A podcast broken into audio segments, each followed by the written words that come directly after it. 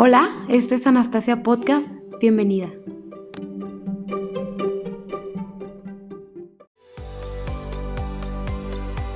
Hey, ¿qué onda? Bienvenidas a nuestro segundo episodio de Anastasia.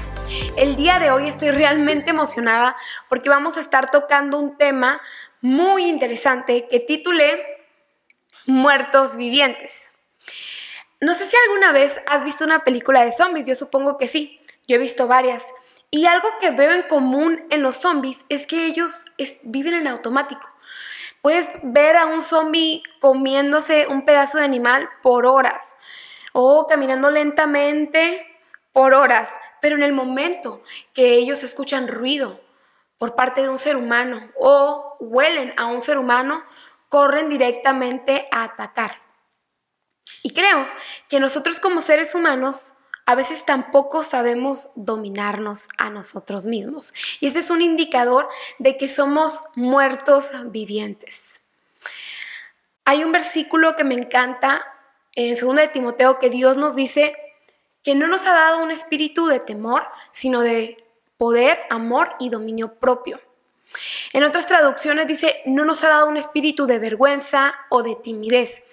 Y la verdad es que un indicador de que estás siendo un muerto viviente es que vives en vergüenza, vives en timidez, te limitas a hacer ciertas cosas por el que dirán. Y también esto es un indicador de que vives en egoísmo, de que te importa tanto la opinión de los demás que dejas de hacer ciertas cosas, que dejas de hacer eh, lo que Dios quiere que hagas Dios tal vez depositó dones y talentos en tu vida que quiere que tú expongas, no para que tú seas, mm, sobresalgas, sino para que otros puedan conocerlo a Él a través de lo que Él ha puesto en tu vida. La vergüenza es simplemente dejar que algo que ni siquiera existe nos domine. Es bien importante darnos cuenta que el dominio propio es algo que va a controlar la forma en la que reaccionamos, la forma en la que nos comportamos, la forma en la que tratamos a los demás, la forma en la que vivimos. Y es algo que no podemos controlar por nosotros mismos. La realidad es que es el Espíritu de Dios el que puede hacer algo, que puede renovar nuestra vida para ya no reaccionar de la forma en la que un zombie reaccionaría si ve a un ser humano, correr y atacar. Ya no reaccionar de una forma incorrecta si estamos viviendo una situación difícil, si alguien te habló de una forma tal vez inadecuada, si alguien está hablando o está eh, creando rumores acerca de ti, poder tener el dominio propio para pensar bien de esa persona, para independientemente de cualquier cosa que pueda estar sucediendo en tu vida, tú puedas tener el dominio propio para controlarte y para saber que Dios está en control de cualquier situación que puedas estar viviendo. Sé que es fácil decirlo, pero aplicarlo cuesta trabajo. Solamente Dios puede obrar en nuestros corazones para que vayamos siendo moldeados y vayamos quitando ese espíritu de vergüenza, ese espíritu de timidez, ese espíritu que es egocéntrico, que solamente le importa lo suyo, y ser transformados para amar a Dios principalmente y a todo ser humano, a todo nuestro prójimo. Otro indicador de que vivimos como muertos vivientes es que vamos con la corriente. ¿A qué me refiero con esto?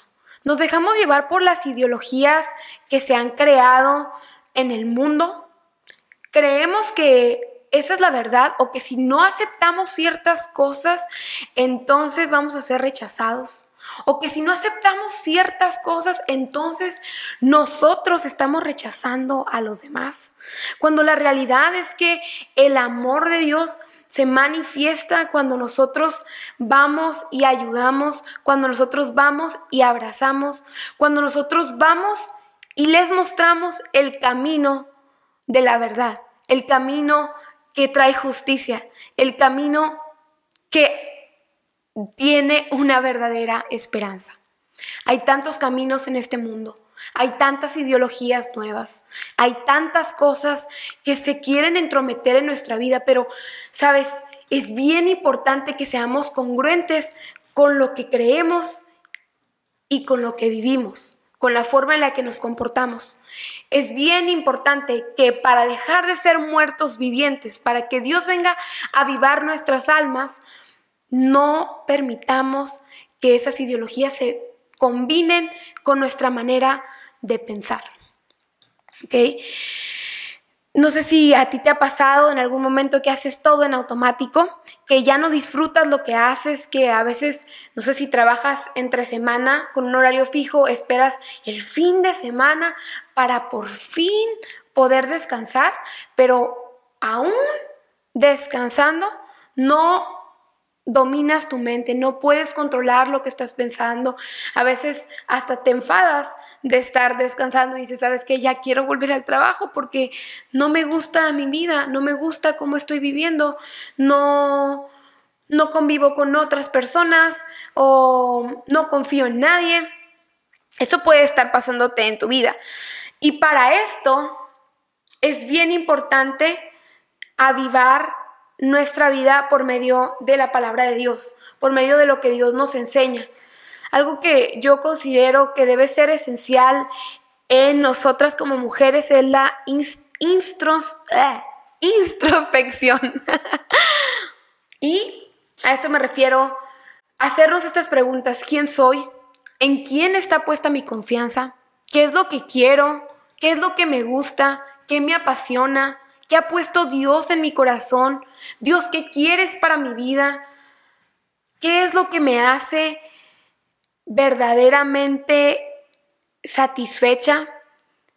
¿Es lo que tengo? ¿Son mis talentos? ¿O eres tú, Dios? ¿Eres tú lo que realmente me hace sentir plena? No necesito nada más más que tú, Dios.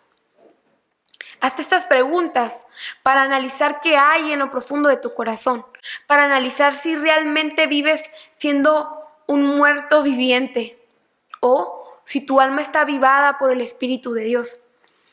Yo sé que puede que pasemos temporadas en las cuales nos sintamos muertos vivientes, en las cuales no disfrutemos nada, no sintamos que Dios está cerca de nosotras, nos sentimos confundidas, nos sentimos rechazadas, pero quiero animarte y decirte que en esas temporadas difíciles son las más adecuadas para que tú busques a Dios y para que tú veas lo que hay en ti y dejes ese, esa vergüenza, esa timidez que te ha impedido cumplir eh, con el propósito de Dios. Que no te importe si tus amigos eh, cercanos se burlan de ti, que no te importe si en el trabajo digan a esta persona le acaban de lavar el coco o le lavaron el coco por sus creencias, que no te importe si otras personas van a atacarte porque tú hablas la verdad, porque tú hablas lo que Jesús enseña en la Biblia. Al final de cuentas, el Evangelio, lo que Jesús enseña, se resume en amor. Entonces, mientras tú hagas todo con amor y con el corazón correcto, Dios va a empezar a avivar tu alma. Dios va a empezar a empoderar tu corazón, a empoderar tu vida y llenarte de su poder, de su amor y de su dominio propio. Otro punto que sirve muchísimo para avivar nuestra alma es disfrutar. Disfrutar de todo lo que tenemos, sea mucho, sea poco, disfrutarlo. Despertar y agradecer. A mí me gusta de repente escribir eh, cosas por las cuales estoy agradecida. Te invito a que si tú quieres iniciar con esto, puedas escribir, esta semana estoy agradecida por y escribir las cosas por las cuales tú estás agradecida y recordarlas constantemente. Si, por ejemplo, ese día eh, comes en casa de tus papás, em, tú haces una comida rica, puedas disfrutar, decir gracias Dios y de verdad disfrutar de ese alimento, disfrutar de un buen libro, disfrutar de una buena película, disfrutar de todo lo que hay a nuestro alrededor, del respirar, de el escuchar a los pajaritos cantar. Volteo para acá porque acá está la ventana.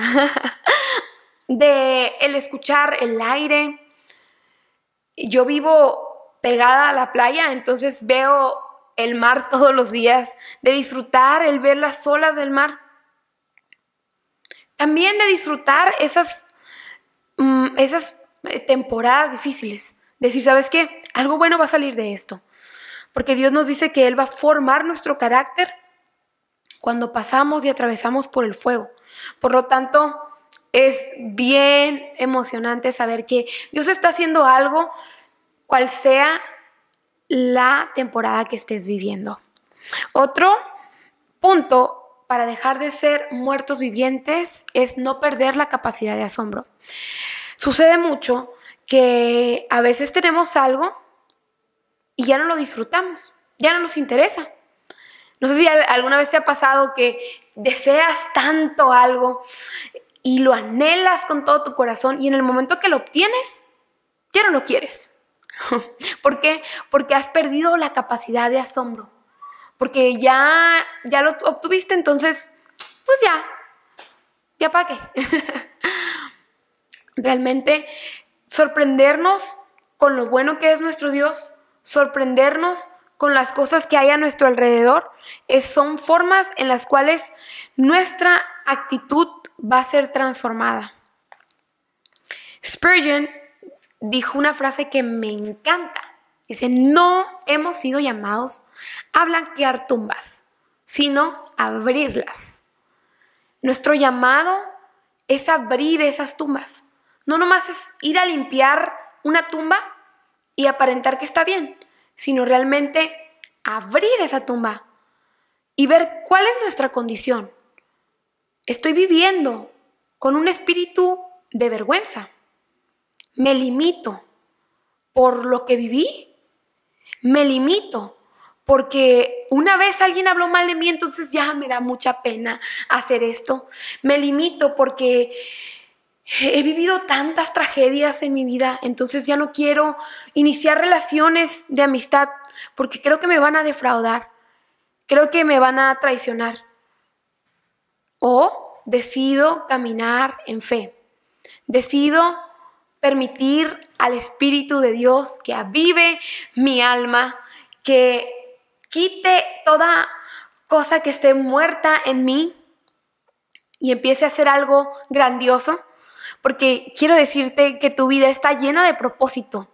Dios, desde que te creó, sabía que tú fuiste creada para cosas maravillosas. Por lo tanto, no permitas que esa vergüenza, que esa timidez, que ese dolor te empuje hacia abajo, sino deja que el poder de Dios te levante, que el poder de Dios te dé la fuerza y la valentía para levantarte y hablar del gran amor que Dios tiene por la humanidad, del gran amor que Dios tiene por todo ser humano, independientemente de su condición, que Dios quiere transformarnos, que Dios en su amor no nos quiere dejar igual, Él quiere hacer algo nuevo en nuestro corazón. Él quiere transformar cada área, por más sucia, por más muerta que parezca estar, Él la puede avivar. Me encanta la historia de Nicodemo, está en Juan 3, del 1 al 6, esa es la referencia. Este eh, Nicodemo es un fariseo, era un fariseo con una posición alta entre los judíos, era un líder muy conocido y eh, en ese tiempo él acude a Jesús. Todos los fariseos estaban hablando pestes de Jesús, todos lo envidiaban, todos querían matarlo, querían atraparlo, eh, creían que era un falso maestro, eh, que estaba endemoniado, pero Nicodemo, aún a pesar de todo rumor, él llega a Jesús. Y algo que me fascina de esto es que cuando llega Jesús, reconoce primeramente que él era un enviado por Dios, porque dice, eh, este Nicodemo dice, mm, solo un enviado por Dios puede hacer esas maravillas y milagros que tú estás haciendo. Y Jesús le contesta de una forma extraña, porque le dice, te digo la verdad, el que no nace de nuevo no puede ser parte en el reino de Dios. Realmente Nicodemo no le estaba preguntando nada respecto a eso, pero Jesús conocía la condición de Nicodemo. Jesús sabía la razón por la cual Nicodemo se había acercado a él. Jesús sabía que Nicodemo quería saber más de Dios, quería realmente saber cómo era posible que Jesús hacía esos milagros, cómo era posible que Jesús estaba obrando a través de la vida, em, perdón, que Dios estaba obrando a través de la vida de Jesús, que Jesús era Dios. Y Jesús le contesta así Nicodemo un poco sarcástico le dice, ¿qué es que yo puedo regresar al vientre de mi madre? ¿Cómo es que yo puedo nacer de nuevo?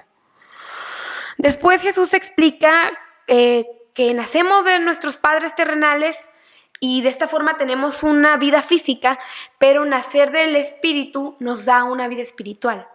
Y la forma en la cual nacemos del el Espíritu es reconociendo a Jesús como nuestro Salvador, reconociendo que Él vino a salvarnos de un mundo de perdición, que Él vino a dar su vida y a entregarlo todo por ti y por mí. Creo que todos en algún momento hemos estado muertos espiritualmente. Y Dios ha hecho la obra en nosotros.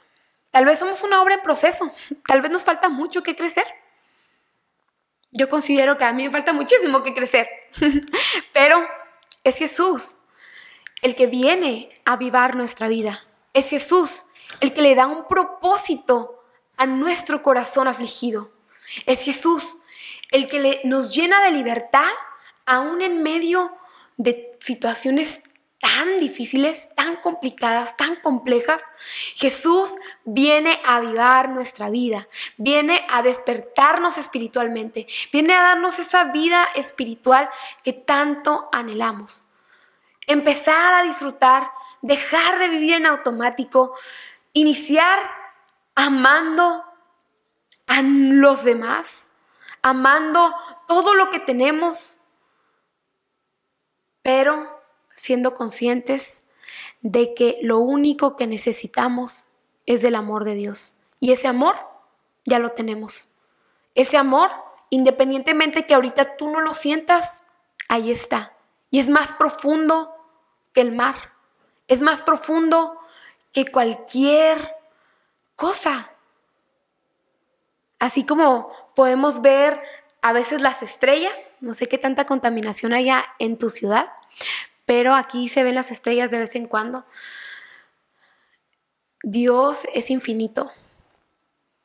Dios es todo.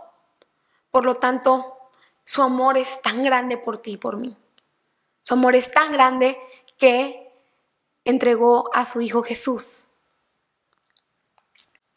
Y bueno, quiero terminar eh, con esta historia, que es la historia de una niña en la Biblia, la cual estaba muerta, y llega el padre eh, corriendo hacia Jesús diciéndole, Jesús, necesito que vengas, mi hija ha muerto y quiero que la resucites. Y bueno, Jesús va y cuando llega todos están burlando de él porque Jesús empieza a decir, la niña no está muerta, está dormida.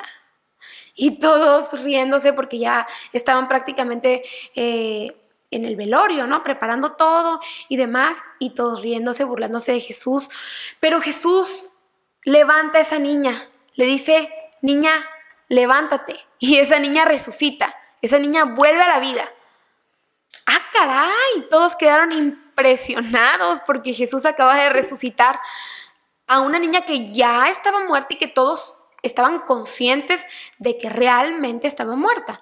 Pero la fe de ese papá La fe de ese papá hizo que ella volviera a la vida.